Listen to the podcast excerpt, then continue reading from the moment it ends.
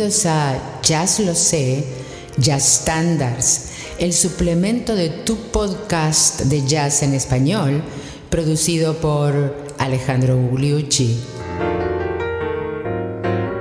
Blue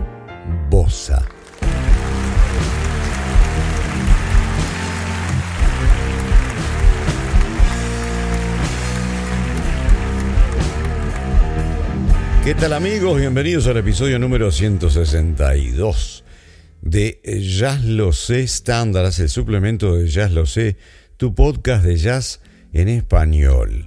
Y hoy traemos un estándar de los insider, como se dice en inglés. O sea, es un estándar hecho por músicos que es más que nada eh, es muy famoso entre los músicos y menos conocido por la gente común como nosotros en virtud de que eh, se popularizó en un libro que se llamaba The, Real Book, que es un libro de, mm, que, que, tienen los jazzistas o que tenían en una época los jazzistas, con una cantidad de transcripciones de los temas de jazz más famosos, los estándares más famosos, y este viene siendo uno de los más simples, entonces era utilizado mucho por los principiantes. Vamos a contarles algunas historias, pero antes vamos a escucharlo en la versión original del autor con el grupo del saxofonista tenor Joe Henderson.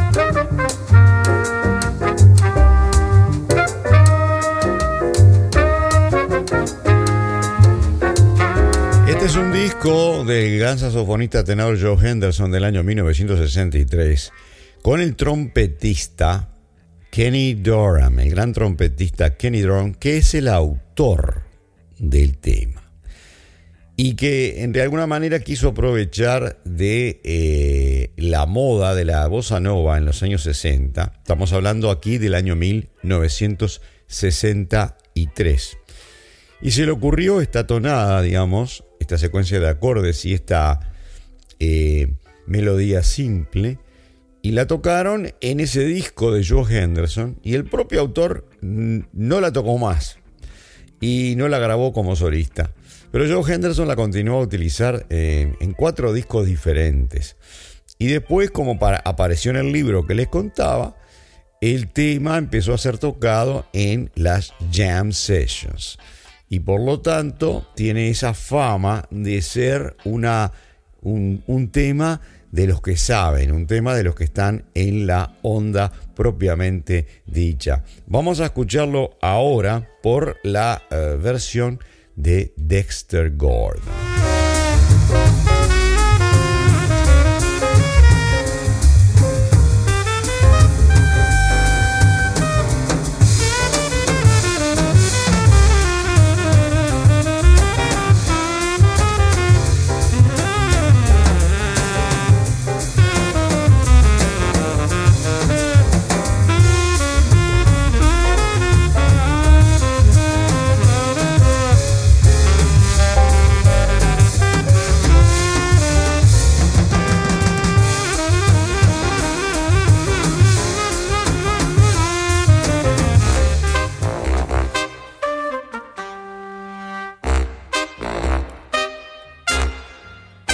Algún comentario más interesante sobre Blue Bossa es que muchos no, no, lo, han tocado como una bossa, por un lado, y además que no es un blues, porque es un tema de 16 compases, cuando el blues más famoso es el más típico, es el blues de 12 compases, también hay blues de 8.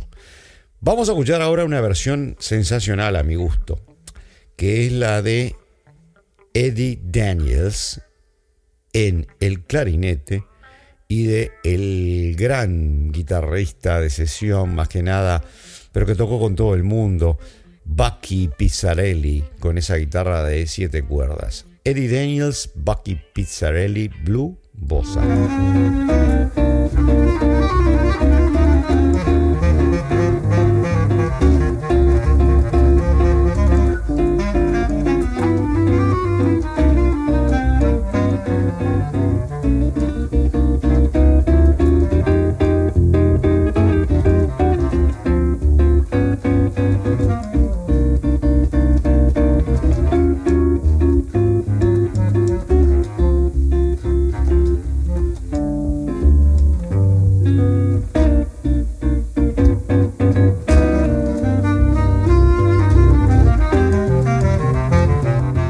Impresionante. Eddie Daniels, que es un músico americano, nacido en 1941, allá en Nueva York, que eh, está tan cómodo en el clásico, incluso le han compuesto conciertos clásicos de clarinete, como por supuesto en el jazz, con esa voz pura que tiene para tocar, que ha tocado con mucha gente, entre otros con Bucky Pizzarelli, he tenido el placer de verlo, en un homenaje a Benny Goodman que se hizo acá en la ciudad de San Francisco, cerca de, la catedral, digamos, cerca del templo masónico.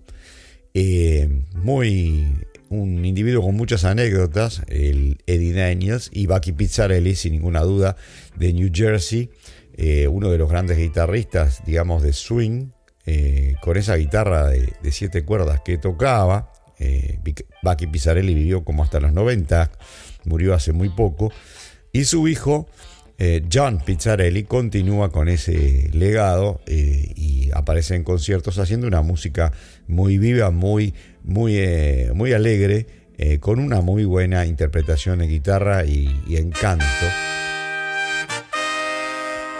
Y nos vamos ahora a escuchar un poco de cuerdas. Vamos a escuchar en primer lugar al guitarrista Jimmy eh, Rosenberg en una onda, digamos, hot club de Francia o música manouche.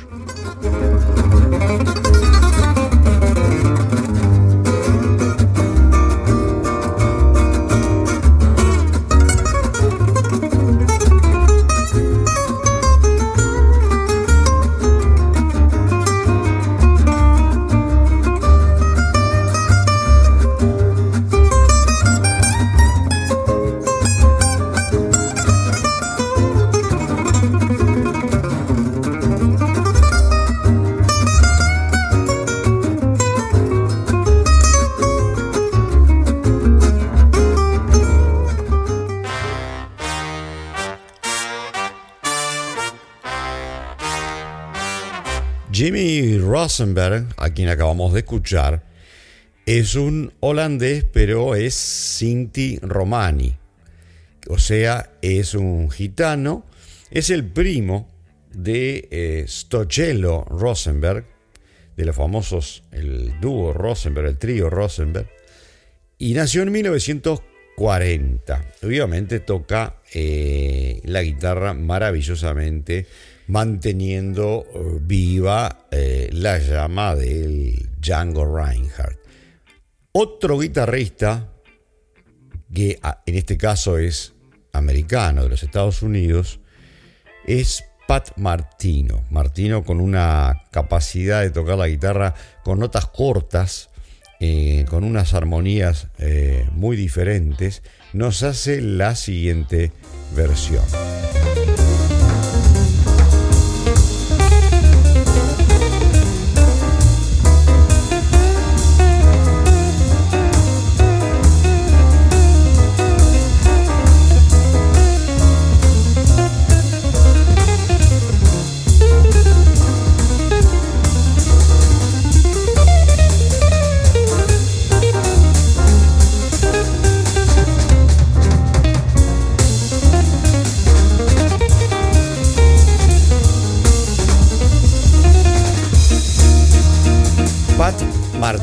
Que se llamaba Patrick Carmine Azzara es de eh, Filadelfia, Pensilvania, y había nacido en el año 1944.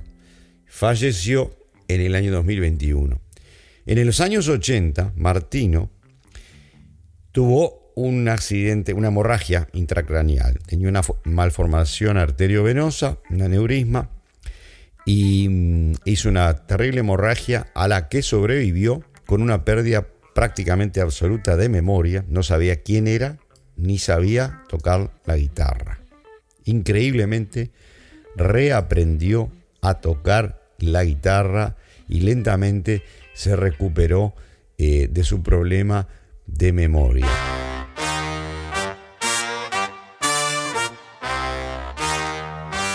Siguiendo un poco con la guitarra, vamos a escuchar ahora al dúo Davidson, guitarra y saxo alto.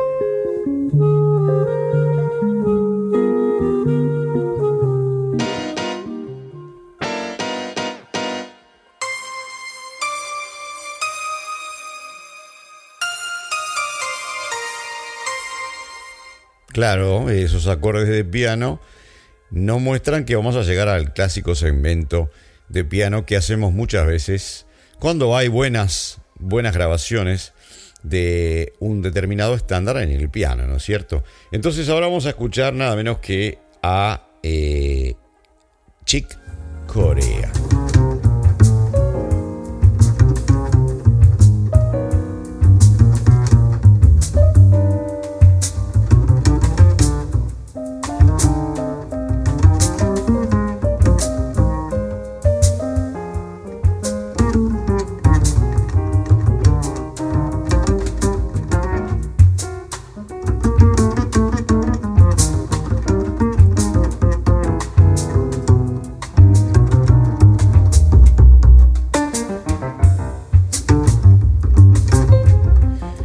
De Chick Corea en Alemania, grabada por la Deutsche Grammophone.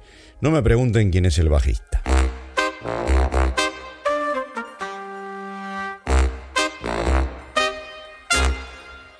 Y ahora nos vamos al gran pianista McCoy Tyner de fama con los quintetos de John Coltrane y que casualmente nos lleva al principio de este tema. Dijimos que en el año 1963, en un disco de Joe Henderson, Kenny Dorham compuso este tema y lo grabaron en esa sesión de grabación. El pianista de ese momento era McCoy Tyner. También dijimos que muchas veces en este tema no se sigue el ritmo de bossa y que tampoco es un blues. Por eso es tan curioso. Justamente vamos a escucharlo nada menos que McCoy Tyner, 35 años después de que se hizo la grabación inicial, con su grupo super latino, digamos, con una cantidad de grandes, vamos a escuchar a este tema en versión completamente latina.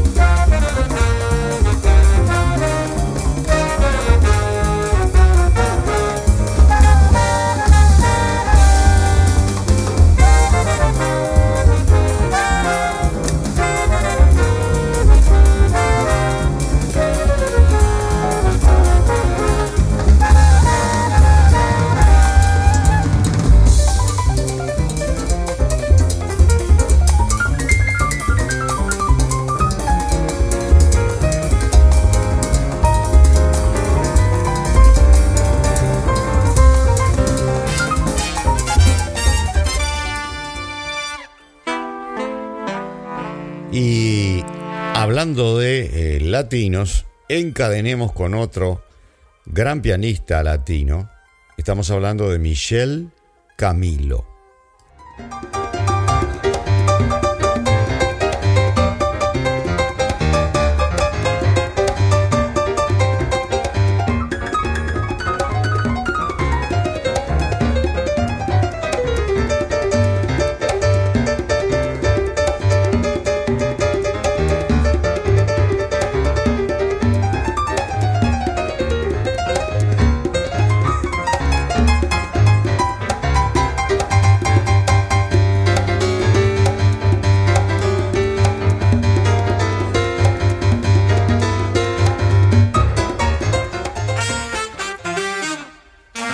Poco siguiendo con lo latino, pero más que nada brasilero, una gran pianista, compositora y cantante brasilera es Eliane Elias, como le dicen ellos, o Elías, supongo que se debe decir en portugués. Y en este caso están eh, en un disco que se llama Espejos o Mirrors. Están tocando a dos pianos, nada menos que con Chick Corea. O sea que volvemos a Chick Corea y en este caso tocando a dos pianos con Eliane Elías.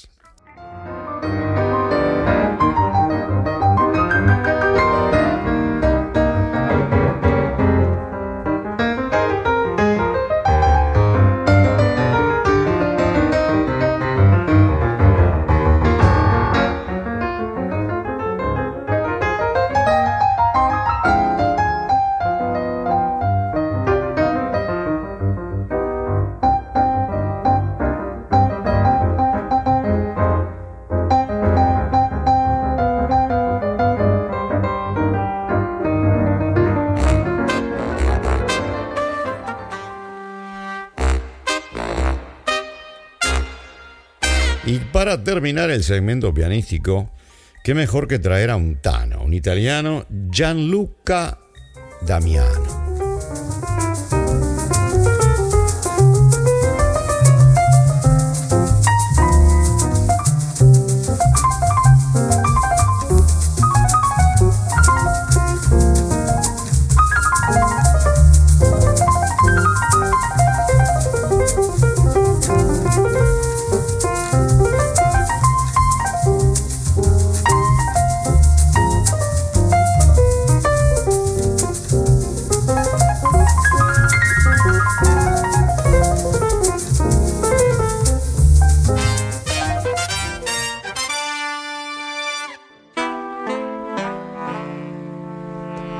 Cambiamos de instrumento, nos vamos ahora al gran vibrafonista Mel Jackson, nada menos que en un trío en el cual está con Ray Brown, nada menos en el bajo, y Joe Pass en la guitarra.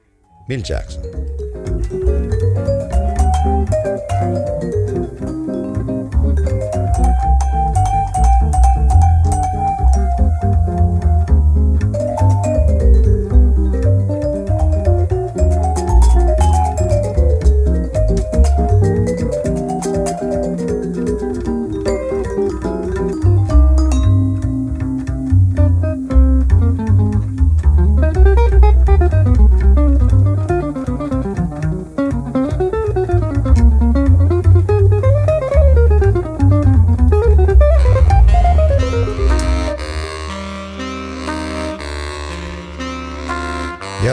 A Brasil con la banda del gran baterista brasileño mm, que se hizo famoso con la fusión de la banda Weather Report, que también tocó con Cannonball Adderley, Paul Simon, Jovin, Georgie Ben, Sergio Méndez, es Dom Un Romao. Don Un Romao.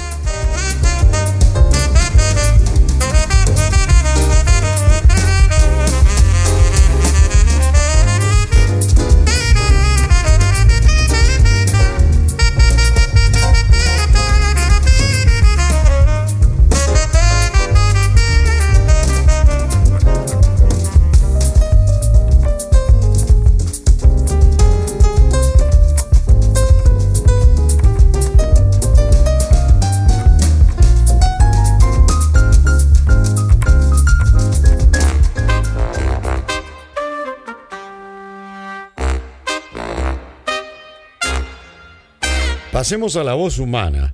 Un tipo con una ductilidad para cantar, para cantar cambiando de, registro rápidamente, del falsete a la voz de pecho, a la voz de cabeza, haciendo arpegios, armonías, scat, eh, eh, cantar con sobretonos e incluso hacer ruidos percutivos con la boca es Robert Keith McFerrin Jr., que también es conocido con el nombre de Bobby McFerrin, que hace folk, hace jazz, hace maravillas con la voz y que nació en el año 1950 en Nueva York. Bobby McFerrin.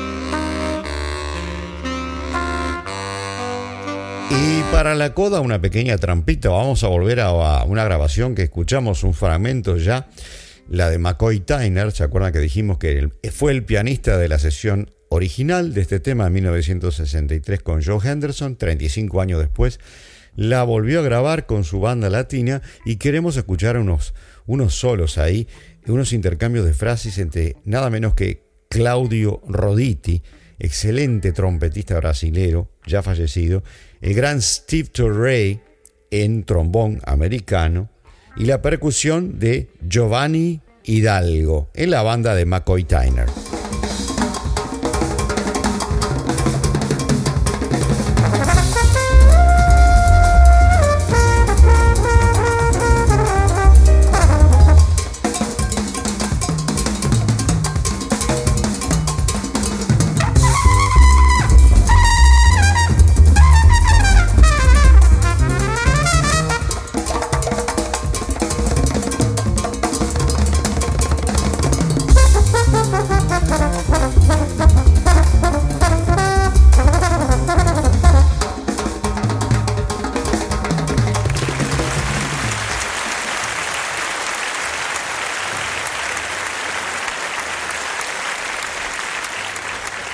No supe qué hora era. Y lo digo en el doble sentido de que es un programa que por suerte salió completito y más largo que de costumbre. Y además es una chanza porque es el nombre del tema que vamos a, a traerles en el episodio siguiente, si me acompañan, que se llama I didn't know what time it was. ¿Y a ustedes? Muchísimas gracias por habernos escuchado hoy.